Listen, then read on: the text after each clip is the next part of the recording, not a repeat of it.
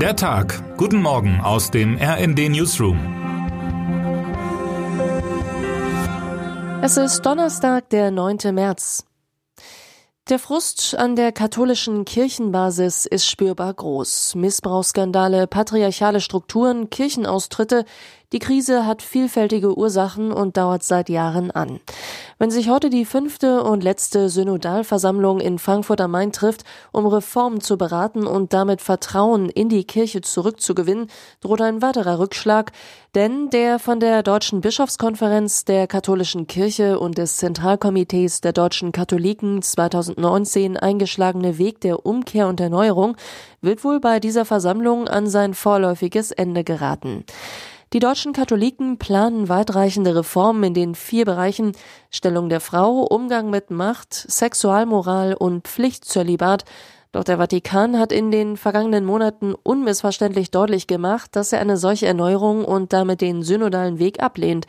RND-Reporter Thoralf Kleven hat sich in den vergangenen Wochen in der katholischen Kirche umgehört und beschreibt in seinem großen Report, wie es um die Reform wirklich steht. Sein Fazit fällt eher pessimistisch aus. Franziskus verstehe Synodalität anders, erklärt der Freiburger Kirchenrechtler Professor Georg Bier. Der Papst sagt, Synodalität bedeutet vor allem gegenseitiges Zuhören und wenn genug zugehört worden ist, dann darf man darauf vertrauen, dass die zuständige Autorität, der Papst oder die Bischöfe oder eine Bischofskonferenz schon richtig entscheidet. Diese Analyse mag zugespitzt formuliert sein, eines zeigt sie dennoch gut, von einem demokratischen Reformprozess und demokratischen Strukturen ist die katholische Kirche weltweit noch weit entfernt. In Georgien, immerhin seit kurzem offizieller EU-Beitrittskandidat, ist die Demokratie auf ganz anderer Ebene gefährdet.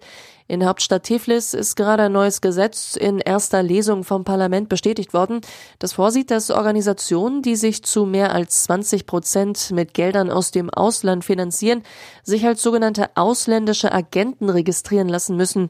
Andernfalls drohen ihnen Strafen. Die Vorlage erinnert an das Gesetz, das 2012 in Russland verabschiedet worden war.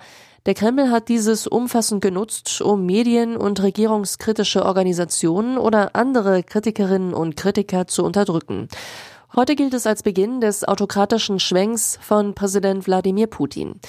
Die Regierung in Tiflis steht in dem Verdacht, sich stärker Russland zuzuwenden und erntet damit Protest. In der Nacht zu Mittwoch gingen tausende Menschen auf die Straße, teilweise mit EU-Flaggen, um gegen das Gesetzesvorhaben zu protestieren. Die Sicherheitskräfte reagierten mit Wasserwerfern und Tränengas.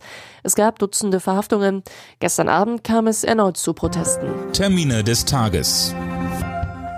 Karlsruhe. Bundesgerichtshof verkündet das Urteil zu der zehnjährigen Haftstrafe für IS-Rückkehrerin Jennifer W. Die Frau aus Lohne in Niedersachsen soll tatenlos zugesehen haben, als ihr einstiger Ehemann im Irak eine fünfjährige Jesidin bei sengender Mittagssonne im Hof ankettete und verdursten ließ. Das Oberlandesgericht München hatte sie 2021 zu zehn Jahren Haft verurteilt. Vor dem BGH geht es nur um die Revision der Bundesanwaltschaft, die sich allein gegen die Höhe der Strafe richtet. Luxemburg. EuGH-Urteil zu Warnhinweisen beim Verkauf von Zigaretten am Automaten. Hintergrund ist ein Verfahren am Bundesgerichtshof um Automaten, bei denen die Zigarettenpackung aufs Kassenband fällt, nachdem man eine Marke ausgewählt hat. Die Nichtraucherinitiative Pro Rauchfrei hatte geklagt, weil an den Kassen in zwei Münchner Supermärkten Zigaretten über entsprechende Automaten angeboten wurden, ohne dass Warnhinweise für den Kunden oder die Kunden von außen zu sehen waren. Wer heute wichtig wird. Noch vor zwei Wochen hat kaum jemand damit gerechnet. Nun führt Kai Wegner in der Berliner Landespolitik seine CDU in die Koalitionsverhandlungen mit den Sozialdemokraten und zwar als führender Partner in einer möglichen Koalition. Heute beginnen die Gespräche. Die abgewählte regierende Bürgermeisterin Franziska Giffey hofft auf eine Belohnung für die Abkehr von dem rot-grün-roten Bündnis zumindest mit einflussreichen Senatorinnen und Senatorenposten für ihre Partei. Und jetzt wünschen wir Ihnen einen guten Start in den Tag. Text Dirk Schmaler, am Mikrofon Alena Tribold und Anna Löwer. Mit rnd.de, der Webseite des Redaktionsnetzwerks Deutschland, halten wir Sie durchgehend auf dem neuesten Stand. Alle Artikel aus diesem Newsletter finden Sie immer auf rnd.de slash der Tag.